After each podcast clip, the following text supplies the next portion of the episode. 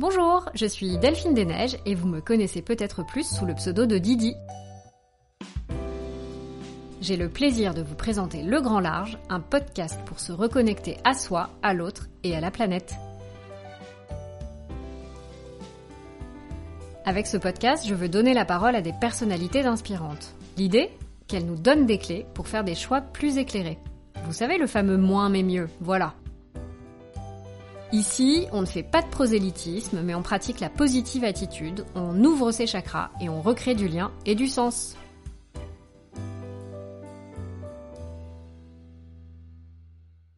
On le sait, l'industrie textile est l'une des plus polluantes pour la planète.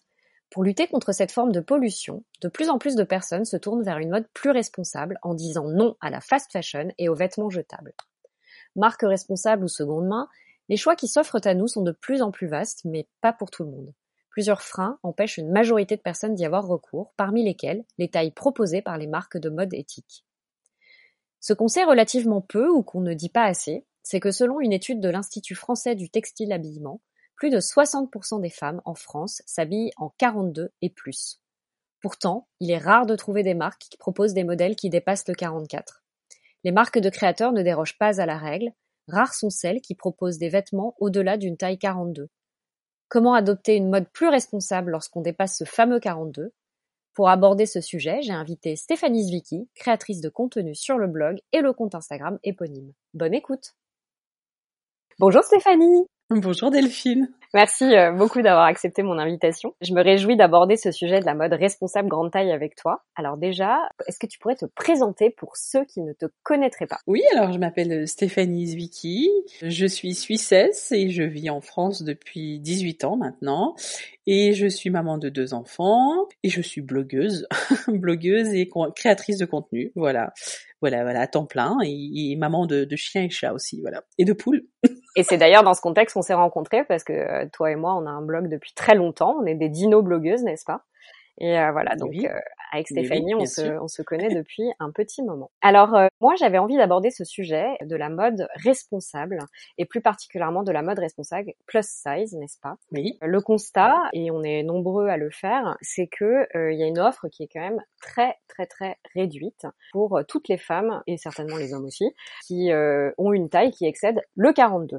C'est une réalité, je te disais, hein, que moi j'avais pas occulté, mais qui était en dehors de ma réalité et euh, j'avais pas forcément fait très attention à ça. Alors qu'en réalité, euh, la taille moyenne des Français c'est quand même un 40-42 et euh, je pense qu'on ne le dit pas assez et que il y a quand même plus de 40%. c'est toujours bien de mettre un peu de chiffres qui font une taille 44 et plus. On est d'accord pour dire que c'est c'est quand même une très très très très très large majorité de gens qui ne font pas un 34 ou un 36, n'est-ce pas? Et quand on regarde un petit peu l'offre qui qui est sur le marché, eh ben il y a pas grand-chose, hein. C'est moi ou je me trompe. Alors quand on parle de, de mode responsable pour la grande taille, bah, c'est un peu la misère en fait il n'existe vraiment pas grand-chose, malheureusement. Mmh. C'est vrai que hum, je m'y plonge depuis quelques temps aussi parce que ça que ça m'intéresse et que ça coïncide aussi avec mon changement de vie, euh, départ de la ville à la campagne, euh, avec aussi le l'envie de mieux consommer. Mmh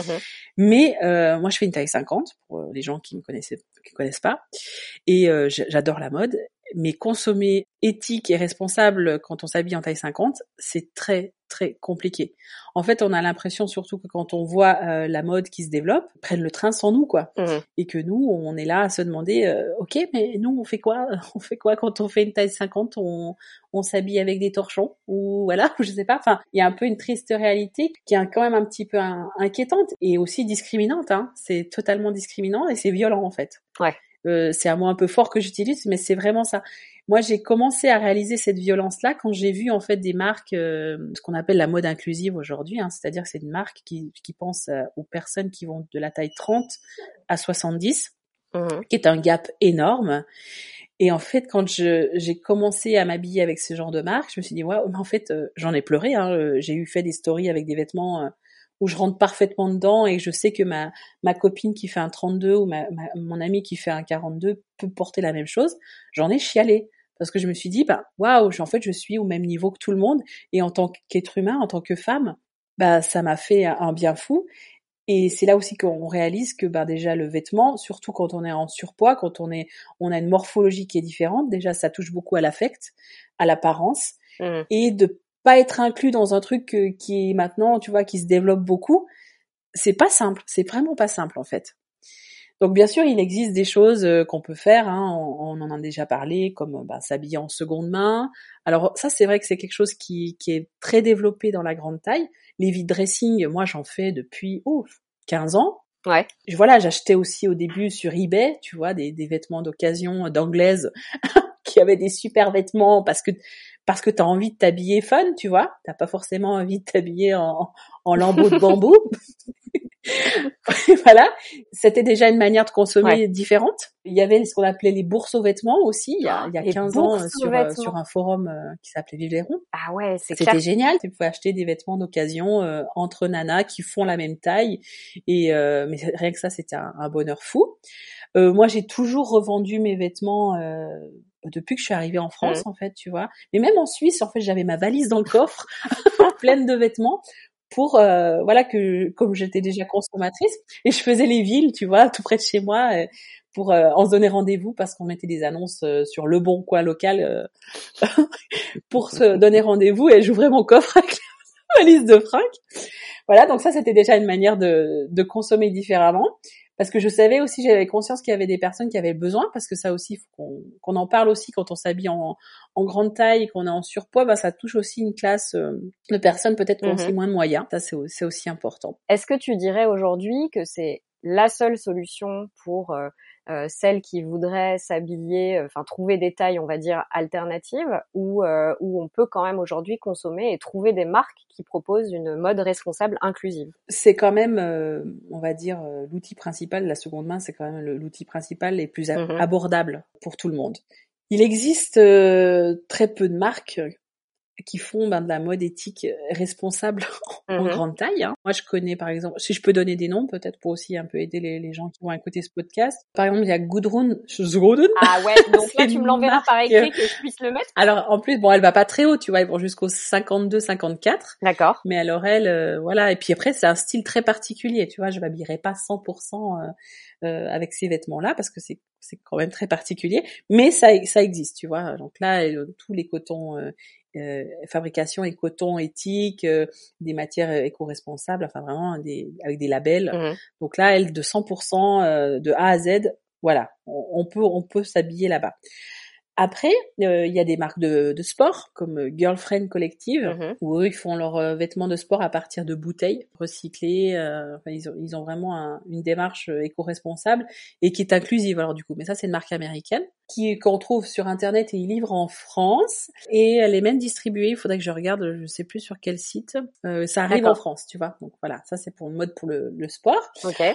On a Luz Collection là dernièrement qui m'ont qui m'ont contacté parce qu'ils ont lancé une capsule de vêtements de sport aussi à partir de tissus recyclés. D'accord. Et après quand j'ai réfléchi un peu, je peux pas tellement donner d'autres remarques. Non mais c'est hein, hallucinant. là en gros tu m'as cité trois marques, donc bien sûr qu'on peut se dire que tu connais pas toutes les marques du marché, mais tu as quand même une bonne connaissance. Après, j'ai pas Évidemment, mais malgré tout, euh, tu es quand même dans la mode depuis un certain nombre d'années. Tu aimes t'habiller, donc tu connais aussi le marché. Et donc là, spontanément, tu es capable de nous citer trois marques. C'est quand même assez révélateur de, euh, de l'offre euh, qui est sur le marché, sachant que dans les trois marques que tu m'as citées, il y en a une qui, qui propose que des vêtements de sport. Donc en, en outre, c'est pas forcément avec du vêtement de sport que tu t'habilles tous les jours. Ça, c'est certain. Après, il y a aussi euh, peut-être consommer, consommer chez les petits créateurs. Mm-hmm. Euh, après, je vois, par exemple, il y a Make by Lemonade ouais. qui commence à bien monter en taille. Et ça, il faut le dire parce que vraiment, elle, euh, et elle commence vraiment à bien s'intéresser parce qu'elle veut le faire bien. Mhm. Ça, c'est aussi important. Hein, de, on fait pas de la grande taille n'importe comment. À partir de la taille 44-46, en fait, on change de, de, de manière d'habiller. Voilà, patronage qui commence à, être plus technique, on va dire. On pense plus en, en 2D, mais en 3D. D'accord. Donc ça, ça ajoute encore, si tu veux, une technicité qui est qui est différente. Euh, mais Make My Lemonade, ben, elle commence à monter euh, en taille. Donc ça c'est important. Et puis tu vois, elle fait plus en plus de précommandes aussi avec euh, sa fabrication de, de, produits, etc. Et je trouve ça, je trouve ça bien et intéressant. Mm-hmm. Puis bien sûr, après consommer chez des chez des petites créatrices, euh, moi j'ai Charlotte parfois que j'aime bien. Elle fait à la pièce, euh, à la commande si tu veux. Mm-hmm. et elle est totalement inclusive, mais bien sûr, ben ces robes c'est c'est pas donné non plus. C'est quand même dans les dans les 200 euros mm-hmm. une une robe ce qui se comprend largement. Hein, elle fait ça toute seule euh, chez elle euh, avec sa machine à coudre. Voilà, mais ça a un coût, tu vois, c'est pas non plus euh, accessible à tout le monde. Mmh. Et puis oui, dès qu'on peut trouver une créatrice qui, est, qui accepte de monter en taille, bah moi je, suis vraiment prête à, à parler d'elle et à la mettre en avant et, mmh et même euh, tu vois moi-même passer commande quoi à encourager. Mais euh, le reste jure j'ai l'impression que le train il est parti et que moi je suis toujours sur le quai quoi. Et que je suis là mais euh, comment je fais? Et je t'avoue que j'ai un peu de peine aussi avec le discours que s'habiller en grande taille c'est pas euh, c'est pas éco-responsable ou faire des vêtements grande taille c'est pas éco-responsable. Alors ça je t'avoue que je l'ai jamais entendu. Ah, ah bah moi je l'ai entendu. c'est hyper violent là ce que tu dis. Est-ce que tu veux euh, revenir là-dessus? Ouais, c'est intéressant. Alors euh, je veux pas je veux pas citer nom parce non. que je veux pas le mettre sur le nom sur, quelqu'un mais en fait elle avait fait un des stories en disant qu'elle n'allait pas dépenser, dépasser la taille 42 parce que c'est une créatrice? Oui, de vêtements. D'accord. Et que en fait, elle fait des trucs euh, vraiment très très poussés, tu vois, euh, en bambou, etc. Enfin, elle n'utilise pas du tout de, de, de matière, euh, comment dire ça euh, Issue de la pétrochimie. Voilà. Et mais qu'elle disait qu'à partir de la taille 42, ben ça utilisait plus de plus de tissu et que du coup, ça rentrait pas dans l'éthique de sa marque, tu vois, que d'utiliser plus de tissu, ça revenait vraiment à, à être contre-productif et que bah, l'impression qu'en fait, qu'est-ce que tu fais quand tu fais plus d'une taille 42 bah, t'aurais pas le droit à avoir accès à ce, à ce genre de, de création, ce qui est bien triste, et de s'entendre dire que, que tu, du coup, toi, tu n'es toi-même ta personne, ton corps, hein, ton, l'espace que tu occupes dans la société, pollue. Alors bon, voilà, merci, mais qu'est-ce que je fais? Oh, Je reste en slip. C'est hyper violent. Hein. C'est très violent, ouais. C'est dingue parce que t'as beau savoir que la mode n'est pas inclusive, etc. Moi, je sais pas tout ça en fait, et euh, c'est vraiment pour ça que j'étais ravie que tu acceptes d'échanger euh, sur ce sujet avec moi aujourd'hui. C'est que je trouve que c'est d'une violence mais inouïe, c'est-à-dire que ne pas avoir d'offre, c'est déjà ultra violent. Mais en plus, avoir une créatrice qui vient t'expliquer qu'en effet, prendre plus de tissu n'est pas en adéquation avec son idée, parce que ça reste son idée, et c'est ça qu'il faut réussir à se dire, je pense, son idée d'une mode responsable, mais c'est abject en fait quoi. Et je pense qu'il y a pas une, tu vois que c'est pas totalement la vérité. Après oui, bien sûr, on, il y a plus de tissu pour faire un, vêtement plus grand. Oui, enfin bon, euh, à ce moment-là, euh, celles qui s'habillent en 32 compense parce qu'elles prennent moins de tissu, tu vois. Donc euh, voilà, c'est un peu le, lissage.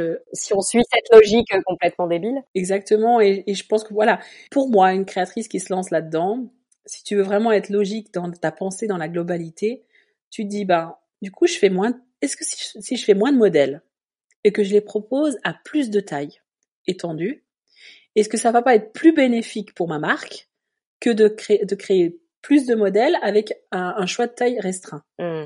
Tu vois ce que je, ce que je veux dire? Mmh. On s'ouvre, je trouve, du coup, dans la pensée de l'être humain, de l'inclusivité, mais aussi de la création, parce que t'es pas obligé de produire 15 euh, modèles, mais si, je sais pas, peut-être que tu en, si tu en produis 5 euh, ou 10, mais du coup qui sont plus inclusives, est-ce que ce serait pas aussi tout aussi cohérent? Bah, D'ailleurs, c'est même plus cohérent parce que quand tu regardes, si tu réfléchis un peu sur le concept de la mode responsable, une des clés qui est souvent mise en avant pour euh, dire euh, que tu euh, produis quelque chose d'un peu un peu moins mauvais, on va dire pour la planète, c'est aussi de limiter ton nombre de pièces dans une collection. Donc en effet, c'est plus responsable dans l'absolu hein, après de se dire j'en produis 5 versus 40. Ça c'est sûr. Ah bah, je, je, je, pense aussi que ça pourrait être une des solutions, mmh. tu vois. Un autre problème qui vient s'ajouter à ça, c'est le savoir-faire alors ça, c'est, j'aimerais bien qu'on revienne dessus, ouais, parce que c'est ce que tu évoquais tout à l'heure euh, quand tu parlais de Make My. C'est hyper intéressant quand tu disais, quand on veut faire de la mode euh, grande taille, il suffit pas, en gros, euh, de mettre plus de tissu. C'est un savoir-faire à part entière, et ça, je pense qu'on sait pas forcément. Donc, je veux bien que tu nous expliques un peu. tu parlais du patronage en 3D, par exemple, c'est vachement intéressant. Oui, voilà, exactement. En fait, tu vois, au bout d'une certaine taille, tu, tu prends pas seulement en largeur, mais tu prends aussi en profondeur, quoi. Mmh des, des seins, des fesses tu prends en profondeur et donc du coup c'est euh, des paramètres que tu dois prendre en compte lorsque tu fais ton patronage et que tu, tu montes voilà tes, tes premiers modèles ça c'est important et malheureusement bah c'est pas un savoir-faire qui est hyper courant en France. C'est ce que j'allais te demander. Est-ce que dans les écoles de mode, c'est quelque chose qui est enseigné, par exemple, euh, ou pas du tout? Alors, bah moi, je peux vraiment en parler en connaissance de cause parce que j'ai euh, mon assistant Jean-Claire qui a fait une école de mode, qui lui dessinait tout le temps des, des modèles euh, pour des femmes rondes. Mmh Et sa prof lui a dit non, non, tu arrêtes, tu arrêtes ça il faut arrêter. Tes modèles ils sont droits et qui sont comme ça. Tu fais des, tu fais de, tu, tu penses ta mode pour euh, pour une taille 34, 36. Non, mais c'est un truc. Voilà, parce que parce que la, la formation elle est comme ça. Si tu veux faire une formation euh, après euh, plus tard pour faire de la mode grande taille, tu la feras, mais c'est quelque chose en C'est une formation spécifique. Oui, en école de mode, tu peux pas euh, d'office penser à tout le monde en fait. C'est un truc de dingue. Donc ça part le problème si tu vas à la racine et, et part déjà de là, tu vois. Il n'est pas diplômé depuis très longtemps, c'est-à-dire que c'est récent ce problème, non? Oui, c'est assez récent, oui c'est assez récent. Après, je peux pas dire, peut-être que c'est pas partout pareil, hein, encore une fois, et j'espère que c'est aussi en train de, de changer. Mais aujourd'hui, si tu veux déjà apprendre à faire de la mode grande taille, il faut que ça soit déjà un désir de ta part. On va dire une spécialisation que tu fais par la mm. suite, quoi. Tu peux pas euh, l'apprendre d'office. Donc la problématique est déjà à ce niveau-là. Ouais. Tu sais pas faire d'office. Euh, d'une taille 34 euh, à la taille 50 euh, d'office, tu vois. Tu, tu dois quand même, c'est un savoir-faire déjà qui est pas donné à tout le monde. Et moi, je me souviens avoir échangé avec Lisa, euh, Lisa Gachet de Make My Lemonade, qui elle peinait beaucoup. Hein. Elle a énormément peiné à trouver une modéliste qui soit capable de faire, ouais, de lui faire ses patronages en grande, en plus grande taille, quoi. Okay. Donc tu vois, elle a eu de la difficulté déjà à ça. Et parce qu'elle voulait, le, elle me disait, bah, je veux le faire les choses bien, tu vois. Mm. Je veux pas non plus me retrouver avec des modèles qui vont pas, euh, qui vont pas aux filles, qui, qui dépassent la taille 44, quoi. Mm. Ce qui est, ce qui est très logique et, et bien. Ce qui est tout à son honneur, ouais, de, de, proposer quelque chose qui va vraiment euh, plaire, quoi. Ça, ça sert à rien, effectivement. Euh, si c'est juste pour avoir une offre et cocher la case, oui, moi je suis inclusive, ça sert à rien. Exactement, exactement. Donc il y a cette possibilité là aussi, mais euh, il faut savoir quand même que le problème euh, à l'origine remonte déjà un peu plus haut, quoi. Donc je pense que ça serait plus honnête de dire en fait euh, je fais une marque éthique, mais je ne sais pas faire de la grande taille. Ouais. Tu vois. Je, alors ça demande plus de recherche, ça c'est certain, mais je pense que c'est plus dans ça que qu'autre chose. Il faut juste assumer le fait qu'on ne sait pas faire. Mais attends, au-delà de ça, ce qui est quand même grave, c'est que donc tu as des modules dans certaines écoles de mode où tu, tu peux faire des patronages grande taille. Mm-hmm. Donc c'est comme ça, c'est l'intitulé de la formation. Voilà. Oh, je sais pas comment ça s'appelle exactement, mais ouais, je pense que ouais. En tout cas, c'est un savoir-faire bien spécifique. qui n'est pas enseigné de base et, euh, et pour lequel tu dois euh, suivre une formation euh, complémentaire, euh, voire supplémentaire, quoi. Ouais. D'accord. Tu vois, moi, je savais pas typiquement qu'il fallait un patronage spécifique parce que naïvement, je pensais qu'il suffisait effectivement de, de, de, prendre plus de tissu. Monter en gradation, ouais. Exactement si vous qui nous écoutez déjà euh, pouvez avoir cette euh, donnée en tête, je trouve que c'est hyper intéressant. Parce que ça aussi c'est en connaissant euh, un sujet qu'on peut vraiment le faire évoluer. Donc voilà, moi je pense que c'est c'est quelque chose de très important qu'on vient de dire ici. Mmh et je pense que s'il y a aussi des créateurs qui nous écoutent, peut-être bah, voilà, prendre la mesure euh, de, de ce sujet-là et effectivement, euh, ce que tu dis, euh, dire bah, je ne sais pas faire, je ne sais pas faire et j'ai besoin de quelqu'un qui sache faire. Oui, parce qu'au bout d'un moment, je pense qu'il y a aussi la communication entre les créateurs et aussi les écoles de mode, tu ah vois, qui, qui devraient se faire. Je sais pas, il y a une somme qui manque un petit bout de, de connexion. Bah ouais. Dis, bah, nous maintenant nos besoins changent, nos, nos besoins évoluent. J'ai besoin de savoir d'employer des gens ou de savoir, mon savoir doit évoluer pour de la mode inclusive. Donc s'il vous plaît, adaptez vos formations pour que je sois capable de faire des modèles dans toutes les tailles. Ouais, et même, euh, je pense que ça devrait venir aussi de l'autre sens, c'est-à-dire qu'à un moment, tu peux pas en 2021 prétendre à former des modélistes si tu les formes à 30% euh, euh, des besoins, tu vois, de fait. C'est-à-dire que encore une fois, la majorité des femmes font plus qu'un 42. Cette réalité, elle existe. Alors je veux bien que pour un 42, ce soit pas un patronage spécifique. En revanche, 40% euh, qui font plus qu'un 44, là, on commence à tomber dans des besoins spécifiques. Donc pourquoi, en fait, les écoles de mode n'ont pas cette réalité en tête?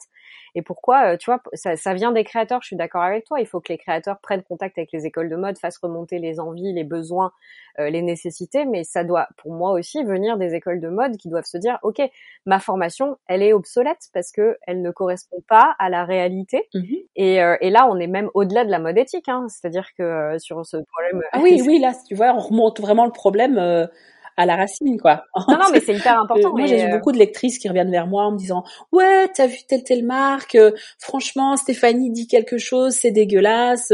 Elle dit que sa plus grande taille, c'est un L. Quand tu regardes le L, c'est quoi 40, 42. Comment est-ce qu'aujourd'hui, en 2021, on peut dire ça sur les réseaux sociaux, le clamer au effort Je fais de la, je propose une grande taille en L. Enfin, tu vois, j'ai beaucoup de gens qui, qui viennent me dire, mais attends, en toute sincérité, je ne peux pas la blâmer parce que je pense qu'elle ne sait pas faire. Et c'est ça. Voilà, il y a, y a aussi cette, cette, cet aspect-là qu'on a de la peine à, à prendre en compte, c'est qu'elle ne sait pas faire. Je pense qu'il y a cette réalité-là, mais qu'il faudrait qu'elle soit aussi admise, hein, et c'est pas toujours possible de l'admettre pour euh, pour X raisons pour une question d'image aussi. Et puis, oui, cette sacro-sainte image aussi quand même euh, de, de la femme française. Ouais, de la hein, parisienne, hein, le fameux euh, pays où on ne pense pas par Paris.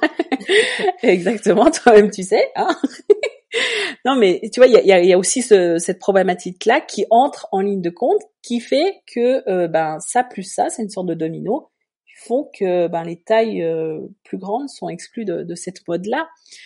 Mais après, moi, je peux pas blâmer les gens qui, qui n'arrivent pas à le faire. Tu, tu vois ce que je veux dire? C'est que je me dis, ben, euh, à quelque part, je, je pense que c'est pas un savoir-faire euh, qui est qui est accessible. Mmh. Voilà. Mais comment on peut faire justement? Je sais pas. Alors là, on va refaire le monde. Attention, euh, c'est farci. non, mais comment on peut, tu vois, dire concrètement, donner cette réalité pour qu'elle soit connue de tous, ce mmh. qui est loin d'être le cas aujourd'hui? Mmh et pouvoir donner accès euh, à la fois euh, à une connaissance du, du, terrain et du sujet, mais aussi des clés pour que des créateurs puissent se dire, parce que là en fait typiquement je sais ce que ce que ce qui va nous être opposé, c'est-à-dire que globalement cette fameuse créatrice que tu n'as pas citée. Je pense que le, ce qu'on va nous opposer le plus, c'est de dire oui, mais donc le prix, parce que déjà euh, acheter des tissus, machin, blablabla, ça coûte cher. Si en plus je dois recruter une modéliste ou un modéliste spécifique pour pouvoir produire ces patrons-là et donc ces vêtements en plus grande taille, ça va me coûter de l'argent que je n'ai pas en tant que créateur. Oui. Sauf qu'en réalité, finalement, ça se répercute dans le prix. Donc c'est le consommateur de toute façon qui, euh, qui in fine absorbe ce coût-là. Donc euh, mmh je sais pas comment faire. Je suis un peu euh, désemparée finalement, tu vois, de me dire comment on peut communiquer au plus grand nombre sur le fait que euh, bah, il faut de toute façon pouvoir répondre aux, plus, aux besoins du plus grand nombre. Quoi. Je pense que déjà c'est pas irréalisable. Déjà, une chose qu'il faut se dire, c'est pas irréalisable. Moi, bien souvent, je, quand je, je, prends exemple ben, de, de, ma jeune créatrice, qui s'appelle Charlotte parfois, qui est suisse, c'est une jeune fille adorable, hein, qui est très jeune, mais qui s'est dit, ben moi je veux faire de la mode, mais je veux faire de la mode pour tout le monde. Alors elle, elle s'habille en grande taille, mais elle a dû faire des recherches pour justement avoir un patronage qui soit accessible dans, pour ses modèles dans, dans toutes les tailles. Mmh Donc elle a fait une démarche, elle a recherché, elle a, elle a pris du temps pour le faire. Donc forcément, ça part de sa volonté aussi, mm. tu vois. Elle propose très très peu de modèles. Hein. Charlotte, euh, elle n'a pas la capacité aujourd'hui d'absorber euh, X modèles par euh, par saison. Déjà, elle fait pas vraiment des, des saisonnalités dans, dans ses dans ses collections. Qui va dans le sens d'une mode responsable, c'est ce qu'on disait tout à l'heure. Hein. En vrai, euh, mais oui, il y a beaucoup de créateurs euh, indépendamment euh, de l'inclusivité qui te disent, moi de toute façon, je veux sortir de cette logique automne-hiver, printemps-été, etc. Parce que moi je veux produire des vêtements durables et donc dans cette optique-là, je vois pas pourquoi ton t-shirt tu le trouverais que deux mois sur un site, tu vois, c'est ou en boutique. Clairement, et je trouve ça beaucoup plus euh, ouais, c'est beaucoup plus responsable, ça c'est certain, et puis plus logique mm. aussi. Hein. Au final, si tu pars vraiment dans cette dans cette optique euh, de consommer durablement aussi. On n'en parle pas souvent, mais quand tu quand on lance une marque éco-responsable éthique, je trouve que la, la notion de taille n'est pas n'est pas du tout abordée et c'est un peu dommage, tu vois. C'est vrai. Et après, ça, ça demande aussi mais je peux aussi comprendre. Hein. Moi, je, je suis quand même quelqu'un d'empathique. je me dis qu'une fille qui est pas concernée par le truc, qui fait une taille, je sais pas, 38-40, qui a de la facilité à s'habiller, hein, qui qui n'est jamais euh, arrêtée par euh, par sa taille pour se vêtir, mmh. a de la difficulté, voire même l'impossibilité de se dire ah ben tiens, je vais peut-être penser aux plus grandes tailles. Tu vois, à se projeter. Sans aller jusque là, parce que finalement cette fille que tu décris c'est un peu moi hein, euh, bêtement euh, j'ai effectivement jamais été limitée sauf par ma toute petite poitrine qui ne remplit pas certains décolletés. Et donc parfois c'est un petit peu compliqué mais c'est euh, la seule limite que j'ai jamais rencontrée soyons honnêtes. Mais tu vois typiquement moi aussi qui qui suis beaucoup le travail de Lisa Gachet sur Mac Lemonade décidément Lisa gros bisous on pense à toi si tu nous, si tu nous écoutes. Je trouve que elle elle montre des silhouettes différentes elle montre euh, une diversité euh, globale, hein, pas que sur le poids. Et euh, je me sens pas exclue pour autant. Et surtout, ça m'interpelle pas, c'est-à-dire que je me suis pas dit ah tiens ça me ressemble moins ou ah tiens il y a quelque chose de différent de ce côté-là. Euh, moi, ce que j'aime dans les photos que Lisa met en avant sur euh, sur les, les vêtements qu'elle propose, c'est plutôt les couleurs. Ça va être les shootings qu'elle fait avec euh, Laurence Revol notamment ou Revol, pardon si j'accroche j'accroche le nom. Mais tu vois toutes ces fleurs, cette profusion de couleurs, c'est plus dans la DA que ça va me parler plutôt que de me dire ah tiens là j'ai vraiment repéré que c'était une silhouette très différente de la mienne. Donc est-ce qu'on peut pas partir dans l'autre sens, tu vois, se dire, ok, alors peut-être que les créatrices ou les créateurs qui proposent une marque qui serait nouvelle ou qui voudraient un peu euh, évoluer, même s'ils n'ont pas conscience de ce problème, déjà il faudrait qu'ils en aient conscience parce que à partir du moment où tu lances une marque de vêtements je pense que ton but c'est d'en vendre le plus possible. Si tu veux en vendre le plus possible, il faut s'adresser au plus grand nombre de personnes possible. Hein c'est un peu mathématique, ça s'appelle le business et que aucune marque par essence n'est philanthrope. C'est le principe d'une marque. Hein Donc à partir de là, je pense que ça peut être un bon argument pour qu'ils se sentent concernés. Si on leur dit, "Eh mon coco, tu vas vendre plus de vêtements si tu t'adresses à plus de monde",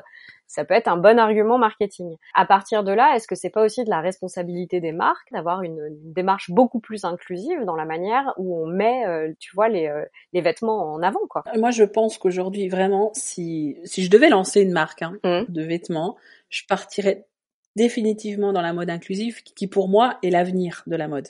Oui. On va y venir. On va, y... franchement, on va y venir. Et c'est à la limite être déjà obsolète si tu lances ta marque euh, avec un, vraiment un petit jauge de taille. Voilà, ouais, franchement, je pense que que tu vas droit dans le mur et que surtout, et là, je, je pense, je parle pas pour nous, Delphine, euh, je mais pour les très jeunes consommatrices. Stéphanie, nous sommes tout à fait très jeunes. Non mais tu vois, ça, ça va tout de suite parler aussi aux, aux, plus jeunes générations qui arrivent, quoi. Mm. Parce que c'est aussi, euh, bah, quand tu parles de mode, c'est ce que tu vois aussi, bah, ce qui se passe aux États-Unis ou, ou même en Angleterre, euh, avec de l'inclusion, de la diversité, etc.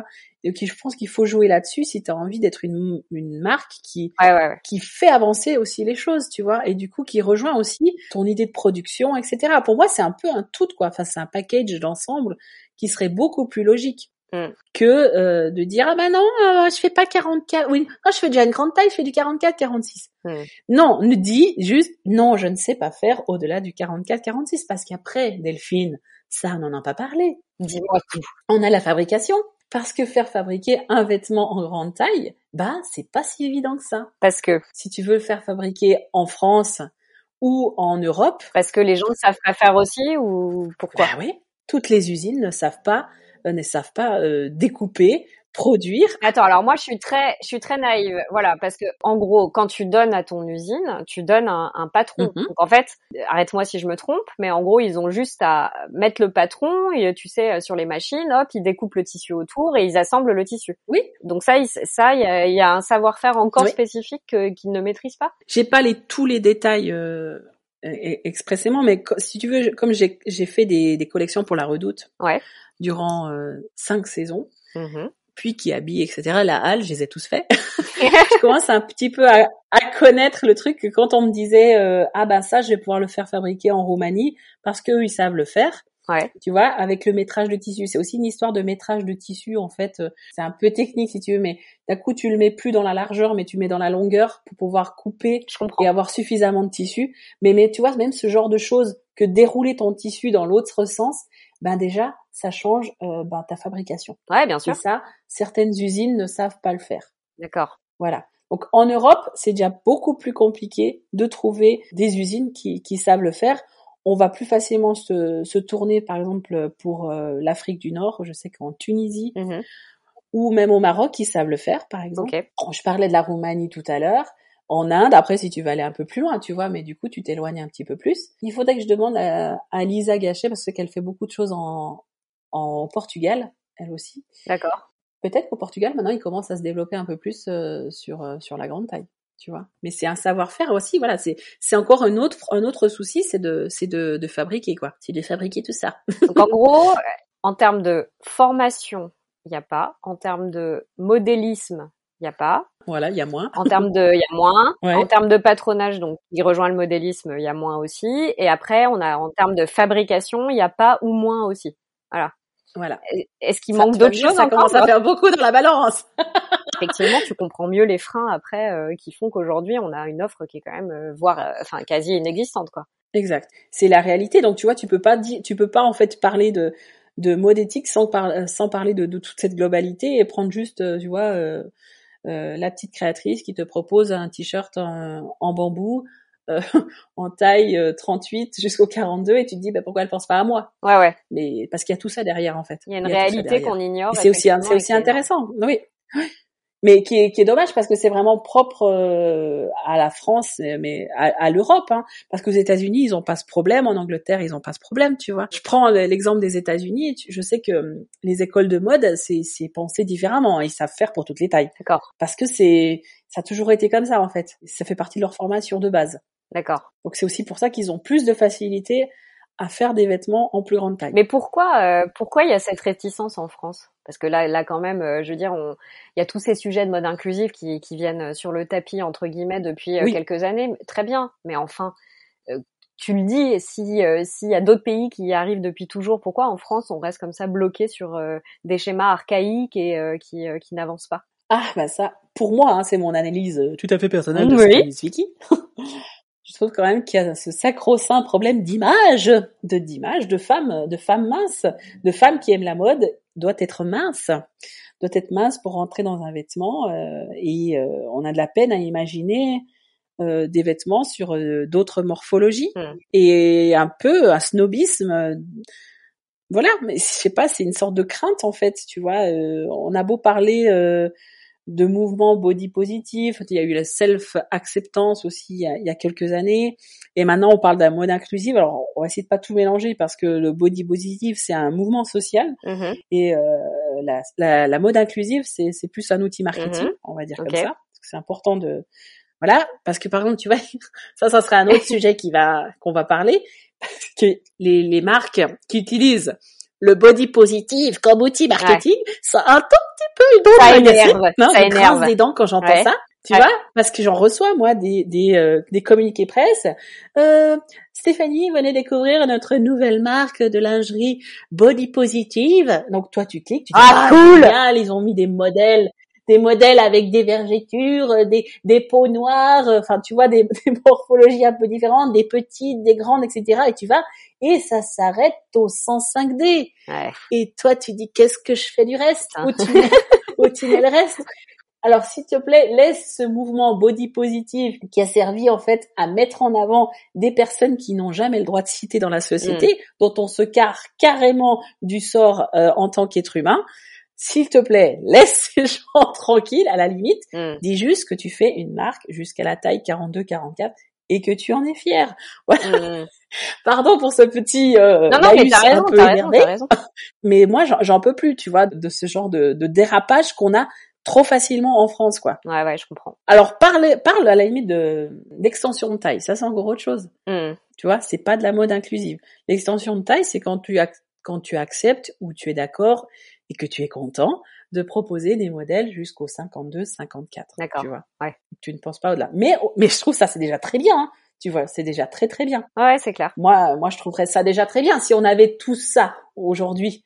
Tu vois, mais c'est c'est très loin de. En fait, il y a vraiment besoin de faire euh, évoluer euh, les mentalités au sens large parce que tu vois, je repensais à ça quand je préparais ce, cet euh, épisode de podcast quand je travaillais chez Cosmopolitan, j'avais essayé de mettre en place justement une meilleure euh, représentation de toutes les femmes dans nos colonnes. Alors moi j'étais au web, hein, j'étais pas du tout au print, mmh. j'étais rédac chef du site euh, web. Donc je m'étais lancée dans un truc complètement casse-gueule et d'ailleurs euh, il y a une personne très connue qui m'a très pourri la gueule pendant longtemps. mon nom était associé à un, article dans lequel elle avait bien tapé sur Delphine des Neiges.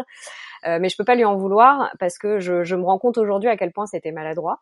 Mais en tout cas moi mon postulat c'était de me dire, ok, donc le magazine ne renvoie pas à une réalité euh, du terrain. Hein, euh, on est effectivement sur euh, de la brindille, photoshopée, qui, alors je te parle de ça à l'époque. Hein, je pense que mhm. tout cela évolue, alors pas assez vite certainement, et il y a encore énormément de boulot à faire. là, en revanche, on parle de la période 2007-2014, donc c'était quand même il y a quelques années. Mhm. Toujours est-il que je, le constat que je faisais, c'est que la représentation des femmes était largement euh, ridicule par rapport à la réalité, que moi j'avais envie, en tout cas sur le web, pour ce, que, ce sur quoi je pouvais concrètement agir, puisque euh, je n'intervenais absolument pas du tout euh, dans les colonnes du magazine, euh, en tout cas sur le web et ce sur quoi je pouvais agir, je voulais absolument que que cette réalité évolue et qu'elle soit mieux représentée, etc. Et là, on parle de, de la taille, mais pas que. Mhm. Et les freins que j'ai rencontrés étaient quand même hyper nombreux. C'est-à-dire que nous, on travaille avec des banques d'images, par exemple, ou euh, des euh, qu'on appelle des lookbooks. Et donc typiquement quand je faisais une sélection mode, le spécial ronde du L qu'on adore, euh, où on voit un mannequin qui fait un 42, oulala en couverture, et on se félicite et on se tape dans la main en mode ouais les gars regardez, wouhou, ok génial. C'est-à-dire que même moi je ne suis pas due, hein. Voilà, donc je voulais pas faire ça et, et je m'étais dit bah, je, comment je peux en fait intégrer plus de représentativité dans tous mes sujets en fait, pas spécialement un spécial rond une fois par an. Mhm. Euh, donc je m'étais dit ok bah pour tous mes sujets mode, beauté, etc. Je veux des femmes différentes. Et bah je me suis heurtée à énormément de freins. Pourquoi? Parce qu'encore une fois, quand je travaillais par exemple sur les tendances de coiffure pour euh, le printemps-été, on va dire les coupes au carré, bah, je travaille avec euh, des, des, banques d'images, avec des marques en direct qui ont des lookbooks, etc. Et que cette matière première même était tout sauf inclusive. Ouais. Donc je me disais, ok, donc comment je peux faire, sachant que j'avais pas un budget pour aller faire moi-même mes shootings? Ouais. Tu vois? Et du coup, c'était hyper compliqué. Et sachant que donc du coup j'avais appelé certaines agences de mannequinat où je me disais il y a peut-être aussi des ressources que je peux exploiter différemment. Et je leur disais ok donc les gars quels sont vos mannequins euh, grande taille? Est-ce que vous avez des photos euh, euh, libres de droit que je peux exploiter pour traiter de tel ou tel sujet etc alors déjà on me disait on m'a envoyé une facture hein, donc je pouvais pas m'en acquitter donc c'était compliqué. Et au-delà de ça un mannequin grande taille à l'époque c'était tu sais combien la taille? Ça devait être du 42 44 42. 44. Bonne réponse. Ah oui, tu vois, ça Et donc, qu'est-ce que tu fais de ça, en fait, tu vois? C'est pas possible. Tu peux pas dire, ah bah génial, j'ai un mannequin qui fait du 42, donc mon, mon sujet, il va être trop inclusif, quoi. Non. En fait, euh, ça marche pas. Et donc, en fait, très rapidement, euh, je me suis heurtée à tout simplement l'impossibilité de, de faire autre chose que d'avoir des bonnes intentions. Alors tu vas me dire, c'était déjà un début, certes, mais ça, ça suffisait pas. Et donc j'avais lancé une démarche et finalement, euh, bah, très vite, euh, c'est tombé un peu à l'eau, si tu veux, parce que euh, c'est bien beau de dire euh, halte à la dictature du 36, oui pour une représentativité de toutes les femmes, etc. Sauf que de fait, même en ayant cette volonté-là, même en voulant de mon côté faire avancer le sujet, j'étais bloquée par le fait que je ne pouvais pas moi-même, tu vois, c'est ce qu'on disait pour les modélistes, etc. Bah moi, mon problème, c'était que les images avec lesquelles on me demandait de travailler ne représentaient pas la réalité. Et à partir de là, j'avais pas. Euh, on a beau se dire, bah c'est Cosmo, euh, euh, ils ont un budget, on peut faire des shootings, etc. Non, moi j'avais pas du tout la ressource financière, en tout cas, de, de faire ça. Donc c'est ça aussi qui est compliqué, c'est que j'ai l'impression, et c'est, et c'est ça qui peut peut-être être décourageant, et on, on va pas du tout, on va essayer de rester positif par rapport à tout ça. Oui, oui, oui. Non, mais tu vois, d'autant qu'encore une fois, c'est ce que je disais, moi ça date de, ça date d'il y a quelques années maintenant, et qu'on peut se dire que malgré tout, je suis comme toi, je reste assez optimiste et euh, ne serait-ce que parce que euh, d'une manière, euh, ouais, il y a Justice qui nous fait des petits, des petits ronds derrière. C'est le chien de Stéphanie qui est trop beau et que j'ai à la caméra. Il, baille. Faut dire qu'on discute depuis deux heures parce qu'on a commencé avant à papoter. Mais voilà, en fait, moi je suis comme toi, je reste optimiste déjà parce que c'est ma nature et qu'ensuite, globalement, je pense que ce que tu disais tout à l'heure est très vrai. Les marques, elles sont là pour vendre avant tout et que celles qui survivront sont celles qui s'adapteront. Et on parle de celles qui s'adapte euh, à une consommation euh, plus raisonnable et plus responsable. Euh, mais on parle, pour cette consommation en particulier de mode responsable, on parle des marques aussi qui sauront s'adapter et proposer leurs leur vêtements à un plus grand nombre possible de femmes.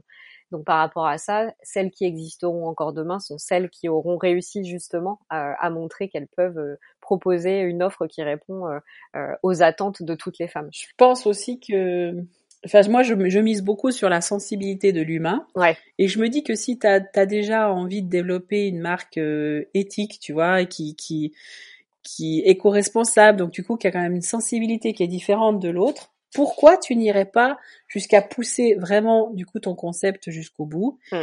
et d'avoir une réelle sensibilité en prenant en compte l'être humain dans sa globalité et dans ses différences mm. et du coup pencher là-dessus et pousser les choses parce que forcément tant que tu vas pas demander bah les gens ils vont pas ils vont pas le créer tu vois mm. tant qu'il y aura pas de demande euh, beaucoup plus de demandes pour une des modélistes en grande taille ils vont en pas avoir plus qui vont se former parce qu'aujourd'hui, les modélistes en grande taille, où est-ce qu'elles vont? Elles vont dans le nord avec toutes les grandes anciennes qu'on connaît hmm. pour aller travailler chez euh, Kiabi, La Halle, etc. Qui eux, bah, ils ont une mine, ils ont une mine de modélistes euh, qui savent faire ça, tu vois. Mais dès que tu vas un peu ailleurs, bah, il y a plus quoi. Voilà, c'est la chose qu'on devrait, on devrait y penser. Pardon pour mon chien qui se secoue derrière. Et restons positifs, quoi. Tu vois, euh, moi, j'encourage toujours les marques et aussi ce que je pourrais dire aussi aux, aux, gens qui ont envie de, de consommer euh, différemment et équitablement, tu vois, ne pas hésiter aussi et qui, et qui font une, une taille supérieure à, à la taille proposée par une marque, ne pas hésiter à, à se manifester aussi. Ouais, ouais. Parce que peut-être les marques, elles se disent, ben, on n'intéresse pas les personnes qui s'habillent en, en, en, 50, 52 ou plus, hein. Donc peut-être on va pas en faire parce que ça les intéresse pas. Mais non, mais souvent, faut, faut se dire que c'est, que ces personnes-là, ben, en fait, ils osent pas venir dire ouais, qu'ils existent. C'est ça, cette tristesse aussi, tu vois. Euh, c'est qu'ils osent pas dire déjà qu'on leur dit euh, tout plein de choses euh, terribles en pleine gueule sur leur apparence c'est pas des gens qui vont aller dire euh, j'existe. S'il vous plaît, faites ce pantalon euh, en taille 56 parce que j'aimerais bien consommer équitablement moi aussi. Est-ce que c'est possible d'y penser Non, et puis de toute façon, sans qu'ils se reçoivent sur la gueule toutes des choses horribles sur leur santé, Ouais. Tu vois, tu vois, il y a, y a, aussi toute cette globalité-là. Parce que par exemple, tu vas sur ce fabuleux réseau qu'on appelle Twitter. Mm-hmm. Dès que tu parles de mode équitable, euh, et éthique, etc., et que tu veux parler de la mode grande taille, les, les, gars, ils vont te débouler dessus et qui vont parler de ta santé et que tu même que même ton être n'est pas euh, n'est pas euh, comment dire ça, il, il, pollue. Tu vois que tu es un être qui pollue. Non, du coup, de, bah t'as plus envie de, te, de parler. Tu vois, par exemple, c'est moi je vois des, certains débats sur euh, sur Twitter c'est inhumain en fait, tu vois, tu peux pas lâcher ça en en pleine gueule des gens et et voilà. Enfin bref, c'est je pense qu'il y a l'aspect euh, émotionnel qui entre plus dans quand tu t'habilles en grande taille qui est vraiment beaucoup plus euh, présent que quand tu t'habilles en, en taille plus standard, si je puis dire. Mmh. Et qu'il y a aussi plein de tailles auxquelles on pense jamais, dont on n'entend jamais parler. C'est les tailles 54 et plus, hein, qui vont jusqu'au 60, qui eux sont complètement oubliées. Donc par exemple ces filières, moi je peux pas les blâmer quand je les vois consommer du ouais. du vêtement chinois, euh, du bout, du Chine, du Chine, euh, du Pretty Little Thing, je peux pas les blâmer parce que tu vois quand la marque elle te propose 1700 modèles mm. dans ta taille 56, mm. hein, et que tu rêves parce que tu as 20 piges, que tu rêves de t'habiller comme euh, comme l'idole que tu vois partout et que enfin tu trouves euh, cette robe transparente, ce crop top, etc. Ben moi je peux pas blâmer ces gens-là. Tu vois, je peux pas me dire ils consomment du vêtement chinois, bouh, c'est c'est moche, c'est dégueulasse. Non, je peux pas. J'arrive, j'y arrive pas personnellement. Ouais, je peux pas. Oh, voilà, bien sûr tu vois, je pense que on sous-estime tous, quel que soit le sujet, notre pouvoir en tant que consommateur. Et c'est aussi euh, le message que je fais souvent passer euh, dans ce podcast, c'est que on a une voix, pas simplement à travers les urnes, on a des réseaux sociaux, on a des outils à notre disposition. Mm. Alors qu'on n'ait pas envie de lancer une polémique sur un réseau social. Euh, moi, je suis comme toi, Twitter, je fuis depuis qu'on m'a expliqué que j'étais une fille qu'on devait éviscérer et pendre les pieds en bas parce que j'étais influenceuse. Voilà, c'est-à-dire que globalement, je, je me... Oui, bah ça, tu sais, c'est toujours la bienveillance euh, hein, généralisée. Bah oui. Donc peu importe, je suis comme toi, euh, quel que soit le, sujet sur lequel on s'exprime, euh, le, le, faire publiquement peut être violent quoi qu'il arrive, et c'est pas forcément qu'on est prêt à encaisser. Et voilà. En revanche, prendre la parole et quel que soit le sujet, hein, envoyer un message à une marque et dire bah je suis déçu pour ça ou j'attends ça ou j'aimerais bien ça. Euh, c'est à notre portée à tous. Et en, sur ce sujet en particulier de la mode grande taille, je comprends qu'on n'ait pas envie de prendre publiquement la parole parce qu'on se sent mal et de dire bah voilà moi je fais un 56 et je ne trouve rien dans votre euh, marque et j'aimerais pourtant beaucoup m'habiller chez vous qu'on n'ose pas le faire oui, J'adore vos vêtements. Voilà. J'aimerais dépenser tous mes sous chez vous. Laissez-moi, laissez-moi dépenser mon argent. L'argument qu'il faut. Non, mais c'est vrai, c'est vrai. Donnez mon argent. Tu vois, je pense que c'est l'argument qu'il faut mettre en place aussi. Mais clairement, mais évidemment. Je suis prête à dépenser euh, tout, tout, tout livret A chez vous. tout.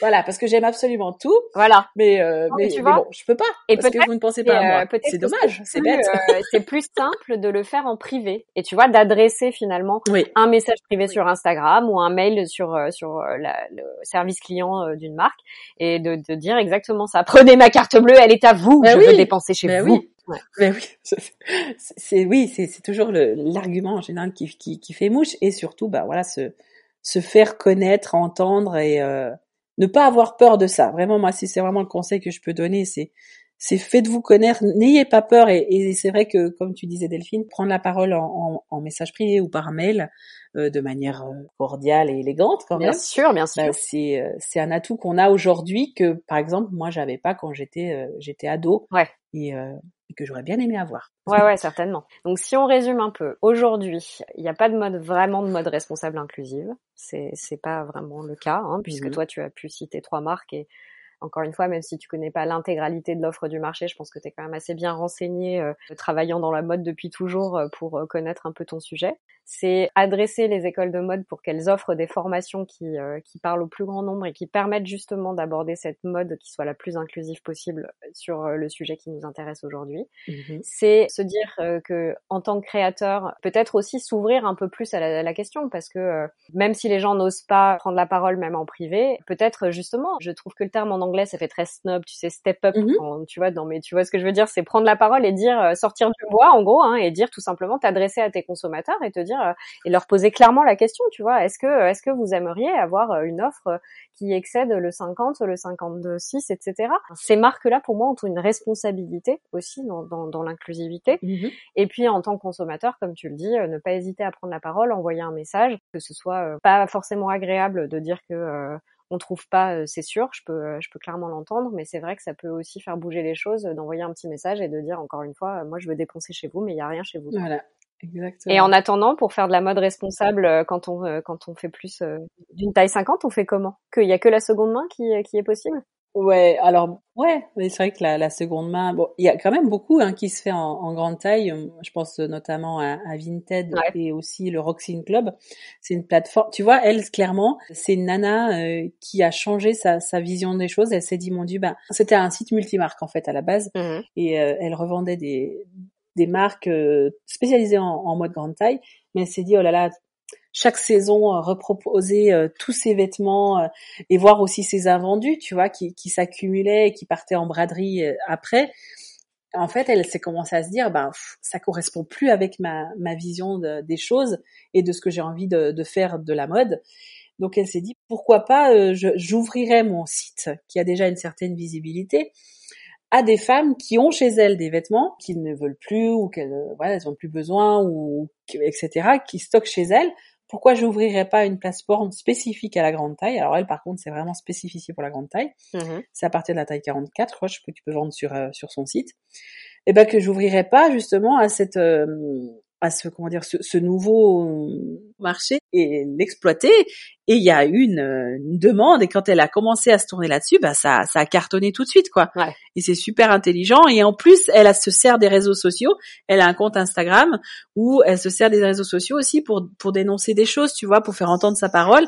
Du coup bah ça a donné une autre dimension à son site et je trouve que c'est une reconversion hyper bien réussi à mon goût. Tu vois, c'est, je trouve ça euh, vraiment chouette ce qu'elle a réussi à en faire et, et tout n'est pas fixé dans le dans le temps. Tu vois, c'est pas parce que tout à coup tu tu tu vois tu as une marque qui qui est pas capable de faire jusqu'au plus haut que que la taille 44 que c'est pas possible de changer. Oui, tout est possible dans la vie.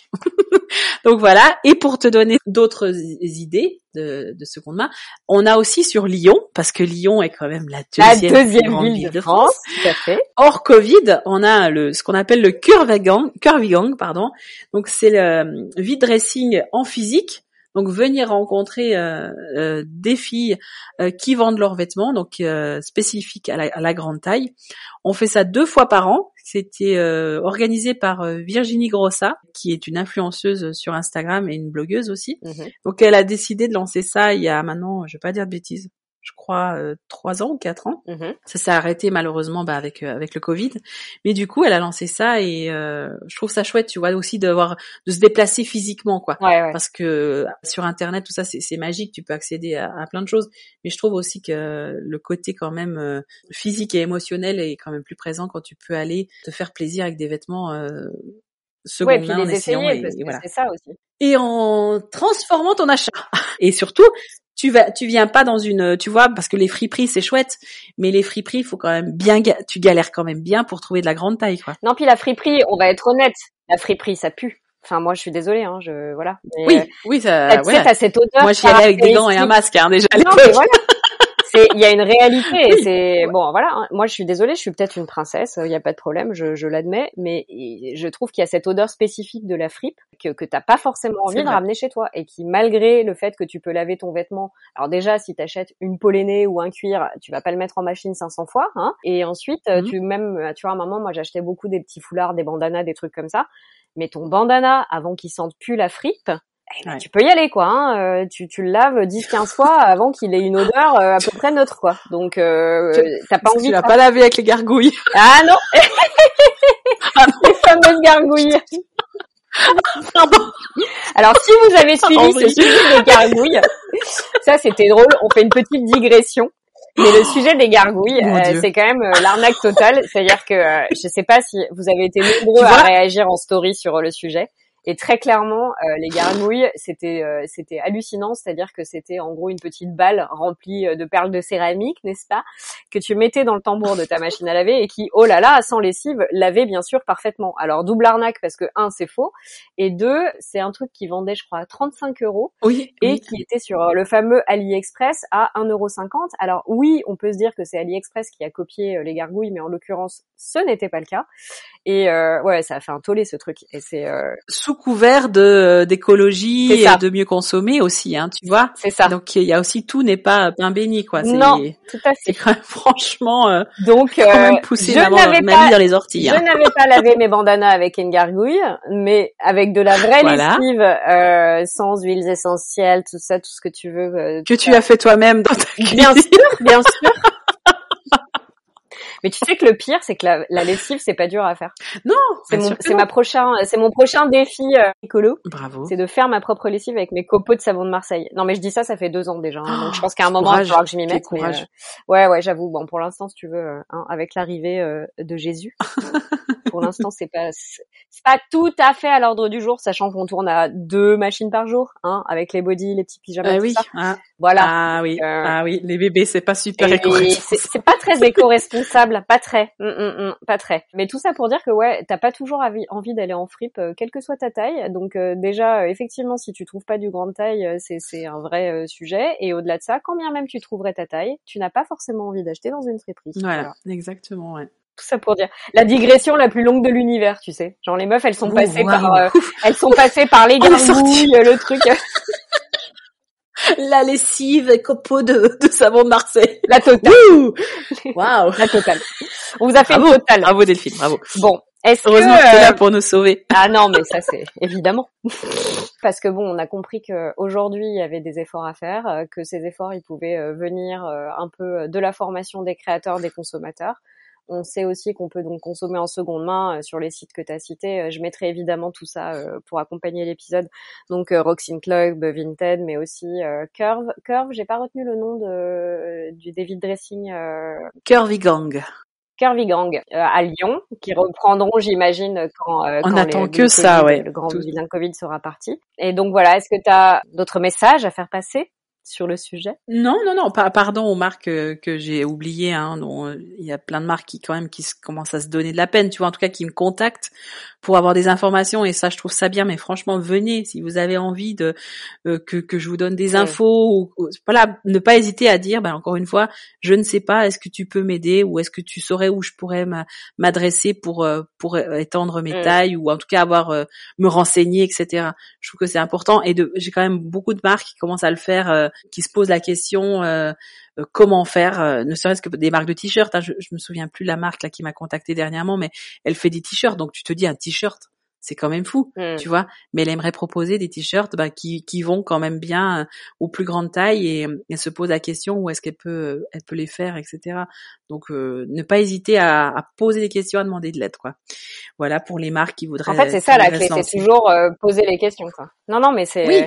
c'est hyper Oui. intéressant et finalement euh, c'est c'est la clé, quoi. Poser des questions, qu'on soit euh, modéliste, créateur, consommateur, euh, influenceur, euh, Voilà. poser la question. Et les marques, un peu d'humilité. ne, ne venez pas vous justifier sur les réseaux sociaux pourquoi vous ne faites pas de la grande taille sous couvert euh, d'éco-responsabilité? Parce que votre message du coup est très violent. Voilà, et je suis pas sûre que ça vous serve réellement parce que ça heurte aussi, moi ça heurte des lectrices qui sont venues me le redire, qui font pas forcément une grande taille, mais qu'elles trouvent ce, ce, ce message très violent. Et heureusement que ça, ça touche euh, Mm. pas seulement des, des femmes qui font la grande taille. Donc abstenez-vous, hein. Ouais. Voilà, merci, euh, un peu Ouais, de respect voilà. pour l'humain. Surtout aujourd'hui, on en a Ouais. besoin. Voilà. C'est clair. Pour finir, Stéphanie, il y a deux questions que je pose à tous les invités. Ah, attention. Est, euh, attention, roulement de tambour. La première question, c'est qu'est-ce que tu es le plus fier d'avoir accompli euh, jusqu'à jusqu'à ce jour? Ça peut, pas- c'est pas forcément lié au sujet du jour. Hein, ça peut être euh, plus général Ouais. par rapport euh, Ah à ta vie bah à toi. mon changement de vie quand j'ai quitté euh, mon métier dans la médecine dentaire en Suisse avec une situation aisée, euh, confortable et toute lancée, une euh, voilà. Et j'ai dit non, je veux me réaliser personnellement, je veux devenir comédienne et je veux aller à Paris. Je pense que ça a été la meilleure décision de ma vie. Ouais. que j'ai su et j'ai osé dire euh, fuck à un métier qui certes me donnait euh, la stabilité et la sécurité, Mhm. que j'ai aussi euh, affronté mes parents en disant bah non, je quitte tout, je deviens troubadour. Votre fille, c'est ça, ouais. Et ma mère a désespérément attendu euh, dix ans que, que en, en toutes les années elle me demandait mais c'est pour toujours? C'est quand que tu reviens? Qui a toujours désespéré ou espéré que je revienne à, à la réalité, tu vois, que je revienne à la raison. Ouais. mais non. Non, c'est la meilleure décision que que j'ai prise. Voilà, de ma vie, c'est que j'ai écouté mon cœur et que j'ai toujours dit que je voulais pas me réveiller à 40 ans avec euh, en étant aigri. Et je pense que waouh, ben heureusement que j'ai fait ça, quoi. Ouais. Vraiment. Merci pour ce beau message. Et la dernière question, c'est euh, est-ce qu'il y a des choses euh, que tu as encore envie d'améliorer euh, dans ta vie aujourd'hui? Oh oui, bien sûr, parce que on a toujours envie d'a- d'améliorer certaines choses. Et moi, ben c'est le temps. Voilà, c'est un truc qui coûte rien, Mm. mais j'aimerais avoir plus de temps encore. Même si j'ai considérablement freiné en passant de la vie parisienne à la vie de la campagne, mais il faut savoir que j'étais comme une sorte de gros TGV qu'il a fallu à peu près deux ans pour que je freine, Ouais. que j'arrive à freiner, que je suis arrivée ici avec un rythme ah vite tout de suite machin oh là là il faut attendre il faut attendre deux minutes pour avoir une baguette à la boulangerie ça va pas être possible voilà enfin toutes des choses petites choses comme ça et qui je me suis rendu compte que les gens ici étaient quand même beaucoup plus cool et qui vivaient tout simplement normalement Mm. Mais je suis encore aussi quelqu'un aujourd'hui dans l'ultra production Mm. et que ça c'est malheureusement aussi le, le- le travers de mon de mon métier de notre métier Delphine Mhm. c'est que j'ai tendance à me mettre beaucoup de pression pour produire du contenu et que du coup je ce, ce temps-là euh, est un peu gâché par euh, par ça et que j'aimerais d'avoir un peu plus l'esprit libre. Mm. Voilà, tu vois l'esprit qui s'é- qui s'évade et pourtant je n'aurais pas d'excuses parce que je suis quand même dans un lieu qui est propice, à ça, ouais. qui, est, qui est vraiment propice à ça et je me dis quand même faut que le temps que je le laisse arriver, que je que je le laisse couler. Mm, mm. J'aimerais m'ennuyer. J'aimerais m'ennuyer, voilà. Bah écoute, C'est même au-delà du temps, c'est que j'ai envie de m'ennuyer. sur ces belles paroles, je te remercie infiniment euh, Stéphanie vraiment d'avoir euh, pris le temps euh, de dire un peu tout ça et de qu'on puisse aborder ensemble ce sujet. Ben, merci à toi Delphine, parce que tu donnes la voix à des gens qui, qui ont malheureusement très peu euh, la possibilité de s'exprimer là-dessus. Et Dieu sait dans la mode, euh, voilà, qu'on est un peu les oubliés dans, dans ce, dans cette, dans ce secteur-là, et encore plus dans la mode euh, éco-responsable, etc. Mais sachez qu'il y a une réelle demande. Voilà. Alors j'espère que euh, Merci beaucoup en tout cas de m'avoir donné ton temps. Avec plaisir et j'espère vraiment qu'on aura pu donner euh, quelques clés, quelques infos et que euh, au moins euh, l'envie euh, à certaines personnes de faire bouger les choses. Je le souhaite sincèrement. Voilà. Merci beaucoup à tous pour votre écoute, Stéphanie. Euh, Je te souhaite euh, évidemment le meilleur et euh, on s'appellera plus souvent, c'est ce qu'on s'est dit. voilà, exactement. Merci Delphine. Merci à tous. Ah, merci Stéphanie, à bientôt.